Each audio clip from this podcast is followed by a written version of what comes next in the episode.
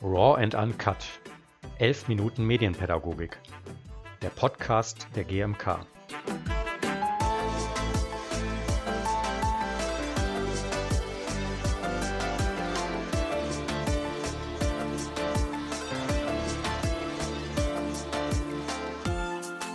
Herzlich willkommen zum Podcast der GMK Raw and Uncut 11 Minuten Medienpädagogik. Ich bin Anja Pielsticker und ich bin Medienpädagogin und Moderatorin für die GMK. 17 Ziele hat die UNESCO 2015 im Bereich der Nachhaltigkeit aufgestellt, also ungefähr vor sieben Jahren. Mein heutiger Gast liegt das Thema besonders am Herzen. Sie ist Medienpädagogin und Projektleitung bei Medienblau und Sprecherin der neuen Fachgruppe Nachhaltigkeit in der GMK. Und sie sucht Antworten auf die Frage, wie Mediennutzung ökologisch, ökonomisch und sozial nachhaltig gelingen kann.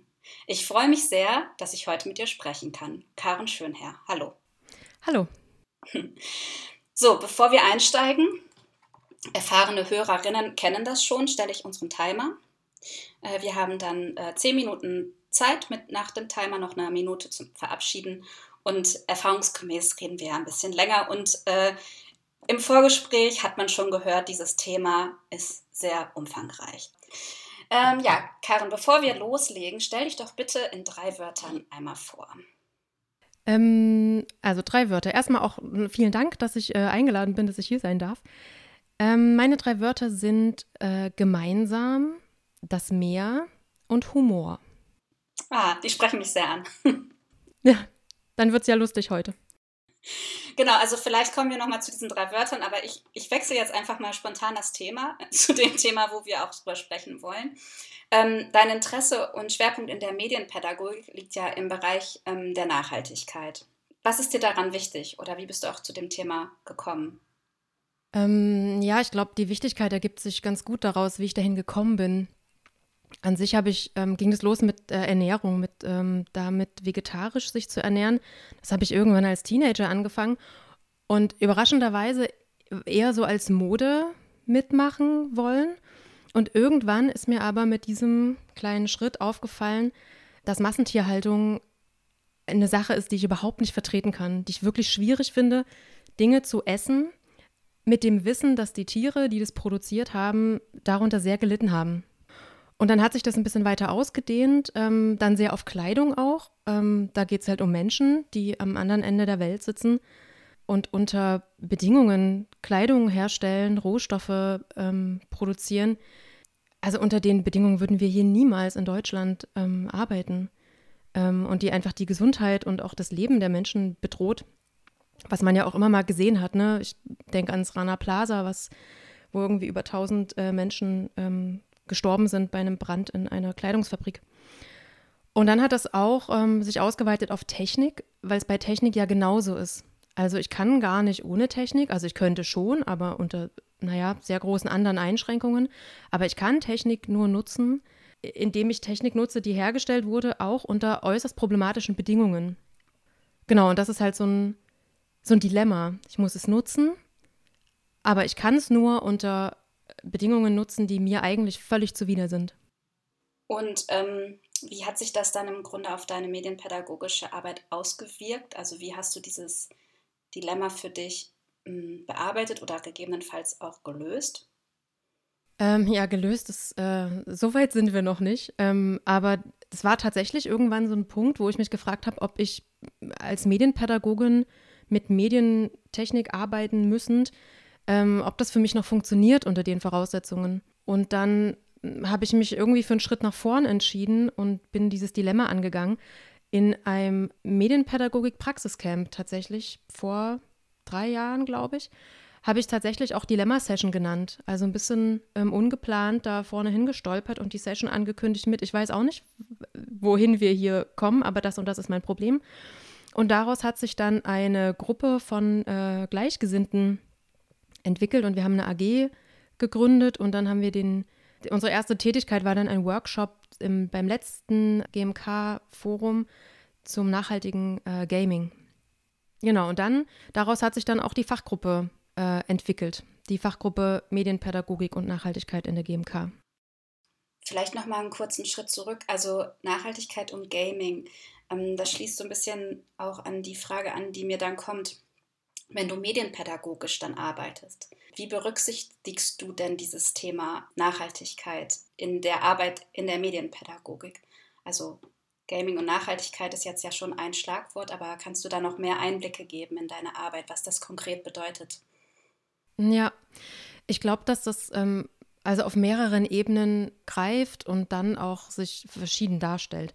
Also das eine ist, ich kann meine ganze Arbeitsgestaltung nachhaltiger äh, gestalten. Ne? Also ein Büro ähm, kann nachhaltiger sein, indem es äh, Ökostrom bezieht, indem es darauf achtet, wie viel ausgedruckt wird, indem man äh, Steckerleisten ähm, installiert, um halt äh, Standby-Schaltungen bei Monitoren zum Beispiel zu reduzieren. Das ist quasi das, was ich in meinem, also was jeder im Büro machen kann. Das hat ja mit Medienpädagogik noch nichts zu tun. Dann geht es auch um Veranstaltungsgestaltung. Ne? Ich kann darauf achten, dass die Orte, wo ich, also wenn ich die Orte bestimmen kann, wo Medienpädagogik stattfindet, ähm, wo Workshops stattfinden, kann ich darauf achten, dass die Orte mit den öffentlichen Personennahverkehr zu erreichen sind zum Beispiel. Da muss niemand mit dem Auto kommen. Oder ich kann darauf achten, nur veganes oder vegetarisches Essen zur Verfügung zu stellen. Oder eine Karaffe mit Leitungswasser. Also ich kann, könnte dann ja wählen. Ne? Ich muss auch keine Kekse anbieten, die einzeln verpackt sind. Und dann ist die Frage, wenn ich das, ähm, ne, jetzt gerade Corona, da haben wir einzeln verpackte Kekse auf einmal alle äh, benutzt. Kann ich die denn vielleicht auch weglassen? Würden wir eine Tagung oder einen Workshop aushalten ohne Kekse? Ähm, dann sind wir so ein bisschen schon beim Verzichtsthema. Aber was natürlich dann, wenn ich im Workshop selbst bin, in medienpädagogischen äh, Settings, was ich viel mache, ist aktive Medienarbeit, also Produktion von Videos, Podcasts. Da lässt sich das natürlich thematisieren. Also Medien sind ja Träger von Informationen. Ähm, und da kann ich das Thema ja so setzen, wenn ich setzen kann, je nachdem, in welchem Setting ich bin. Und was ich noch machen kann, ist in medienpädagogischen Projekten das Thema Nachhaltigkeit ähm, so einflechten. Zum Beispiel, indem ich den Beamer in der Pause nicht einfach ausmache, sondern das kommentiere. Also ne, den Schülern sage, wir machen den Beamer aus, weil wir jetzt 20 Minuten in der Pause sind und ein Beamer ist so ein lichtstarkes Ding, das haut auch ein bisschen was an Energie raus. Ähm, oder wir gehen in die Pause im PC-Saal, ähm, macht mal eure Bildschirme aus. So, das wären jetzt so ein paar Ansatzpunkte, ähm, die man machen kann. Hm, also, dass man im Grunde ein Bewusstsein auch schafft, ganz stark. Auch, ja, genau, dass man, ähm, also Medien sind so, Medien und Nachhaltigkeit haben miteinander total viel zu tun. Ne? Medien können, können viel zur Lösung beitragen, weil ich über, über smarte Steuerung Energie sparen kann. Ähm, die sind aber auch Teil des Problems. Mhm. Vielleicht können wir da nochmal einen, einen Schlenker zu diesen 17 Zielen der UNESCO machen, weil ähm, wir sind ja jetzt so reingepoltert in dieses mhm. Thema. Und ich habe ja am Anfang gesagt, diese 17 Ziele gibt es, es ist ein umfangreiches Thema. Und du hast jetzt einen Teil da schon rausgezogen. Ähm, dieser ganze Begriff der Nachhaltigkeit, der ist ja scheinbar riesengroß. Ja, absolut. Wie würdest du es ähm, für dich definieren oder wie gehst du mit diesem Begriff auch um? Und was ziehst du da drunter? Ziehst du diese Ziele zu, zu Rate? Oder ja, was bedeutet Nachhaltigkeit für dich? Ja, du hast an sich schon viele Sachen genannt. Das ist ein wahnsinnig äh, komplexes ähm, Konzept und die 17 Ziele umfassen sehr viel. Und ich würde mit dieser Definition der 17 Ziele weitgehend mitgehen. Nachhaltigkeit wird oft runtergebrochen auf Klima- und Naturschutz. Ähm, das ist aber nur ein Teil von nachhaltiger Entwicklung. Die grundsätzliche Idee von Nachhaltigkeit oder nachhaltiger Entwicklung ist, dass wir heute so leben, dass nachkommende Generationen auch noch die Möglichkeit haben, ihre Bedürfnisse zu befriedigen und ihre Potenziale zu entfalten. Und momentan ist es so, dass ähm, wir Menschen auf der Erde so leben, dass wir drei Erden bräuchten, was den Ressourcenverbrauch betrifft. Und wenn wir uns angucken, wie, wie ähm, hochentwickelte Industrieländer leben, dann wird es noch viel schlimmer. Und wir müssen quasi, wenn wir uns das angucken, muss irgendwie auch klar sein, dass man da einen Schritt zurückgehen muss. Also wir können auf dem Niveau nicht weiterleben, wenn Menschen in Zukunft auch noch hier auf dem Planeten leben wollen. Aber um nochmal zu den 17 Zielen zu kommen, was da eben auch dazu gehört, ist, dass es irgendwie Menschen gut geht. Ein interessantes Ziel ist auch Bildung. Und da sehe ich natürlich Medienbildung, äh, Medienpädagogik auch per se schon als nachhaltige ähm, Kategorie an. Also wir machen ja als Medienpädagoginnen Bildung ähm, und sind da schon in dem Thema der Nachhaltigkeit drin. Aber es gehört zum Beispiel auch äh, Geschlechtergerechtigkeit dazu äh, und überhaupt weniger Ungleichheiten. Auch das ist ein wichtiges Thema. Ähm, es gehört dazu, nachhaltig zu konsumieren und nachhaltig zu produzieren. Und das, naja, also das Simpelste, dass irgendwie niemand arm ist, dass niemand Hunger haben muss, dass ähm, die Menschen bezahlbare und saubere Energie haben ähm, und menschenwürdig arbeiten können. Genau, und jetzt gibt es ja diese neue Fachgruppe, äh, Medienpädagogik und Nachhaltigkeit in der GMK. Was ist da eure Aufgabe zurzeit oder wo drin, was, was ist so eure, euer erster Schritt, was euch wichtig ist? Gute Frage. Also wir haben uns gegründet im Herbst äh, letztes Jahr. Das liegt jetzt also knapp ein Jahr zurück. Und wir sind wirklich dabei, uns noch zu sortieren. Wir sind ähm, ein bisschen was über 30 Mitglieder gerade und jeder bringt was mit. Und es kommen wahnsinnig viele Anfragen, ähm, also nur irgendwas zu gestalten, irgendwo mitzumachen. Wir sind ja jetzt mit dem Forumsworkshop beschäftigt. Wir sind bei Bits und Bäume und müssen da was vorbereiten oder dürfen da auch was vorbereiten. Und was wir gerade ähm, nebenbei äh, suchen, ist, ist, eine, ist ein Selbstverständnis. Also worüber reden wir eigentlich, wir als Fachgruppe, wenn wir über Nachhaltigkeit sprechen? Und wir stellen uns auch die Frage, was ist unsere Aufgabe im Verband? Also wir haben ja als Fachgruppe von, äh, von der GMK, von dem Berufsverband, ähm, die Aufgabe, oder sehen wir zumindest, äh, uns verbandlich ähm, zu engagieren. Also was nützen wir als Fachgruppe den Mitgliedern des Verbandes? Ähm, und da sehen wir uns als Vernetzer und sind vor allem auch so ein Zusammenschluss aus Wissenschaft und Praxis. Also die Gründung der Fachgruppe ging von einigen PraktikerInnen aus, da war ich mit dabei. Und wenige Monate vorher hat eine Gruppe von WissenschaftlerInnen, da ist auch der Jan-René Schluchter dabei, der der zweite Sprecher der Fachgruppe ist neben mir, ähm, die haben wenige Mon Monate vorher mit derselben Idee einer Fachgruppengründung zu dem Thema ähm, das, den Vorstand der GMK angefragt. Und das sehen wir natürlich auch, dass man das zusammenbringen muss, Wissenschaft und Praxis. Und was wir momentan merken, ist, dass wir vor allem Fragen stellen. Also es ist gar nicht so, dass wir irgendwie wissen, wie es geht. Wir glauben, dass man anfangen muss, dass wir loslegen müssen und dass wir schon sehr viel wissen, vor allem in unserer Heterogenität.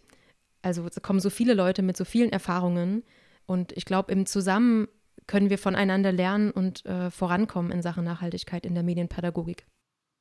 Genau, und wir greifen das Thema, Thema Nachhaltigkeit auch beim Forum Kommunikationskultur auf, mit dem Thema mit Medienbildung die Welt retten, Medienpädagogik in einer Kultur der Digitalität. Das ist das diesjährige Thema des Forums. Ähm, das findet statt am 18., 19. und 24. November. Am 18. und 19. November ist es live in Potsdam und am 24. November finden Online-Workshops statt. Und Karen, du machst ja auch einen Workshop auf diesem Forum. Und zwar mit dem Titel Nachhaltigkeit bei Design, Medienpädagogik muss Nachhaltigkeit in allen Bereichen mitdenken und mithandeln. Wie können wir das gestalten? Bevor der Timer jetzt hier gleich losgeht, ich höre ihn nämlich jetzt schon. Hört ihr ihn auch? Es ist sehr leise diesmal. Aber er war da, ne? Was können die Teilnehmenden ähm, erwarten in diesem Workshop, wenn sie an dem teilnehmen wollen. Genau, also zunächst ähm, bin ich nicht die, die den alleine veranstaltet. Wir sind da ein Team von verschiedenen, von mehreren Leuten. Ähm, und es geht uns darum, dass dieser Workshop so eine Art Diskussionsauftakt ist, um in den Diskurs der Nachhaltigkeit in der Medienpädagogik einzusteigen. Und zwar mit so vielen Mitgliedern und äh, Interessierten äh, wie möglich. Äh, um danach damit mit den Ergebnissen auch weiterzuarbeiten. Also wir gehen wirklich sehr ergebnisoffen da rein. Wir haben diesen Workshop nochmal in Unterworkshops gegliedert, weil wir zu verschiedenen Themen ähm, nochmal diskutieren wollen. Das ist zum Teil theorielastig. Es geht zum Beispiel um die normativen Leitideen der Medienpädagogik durch Ideen der Nachhaltigkeit. Es geht um Macht- und Herrschaftsverhältnisse. Ähm, und es gibt noch einen ähm, theoretischen Bezugsrahmen, der in Richtung Kulturökologie, ähm, Transformation geht. Und in diesen drei Themenräumen darf man diskutieren und danach kommen alle diese Diskutanten wieder in einem gemeinsamen Raum zusammen in der letzten halben Stunde. Und dann versuchen wir das alles nochmal in die Praxis zu ziehen. Also was haben wir da gerade diskutiert? Was heißt das für uns als Medienpädagoginnen?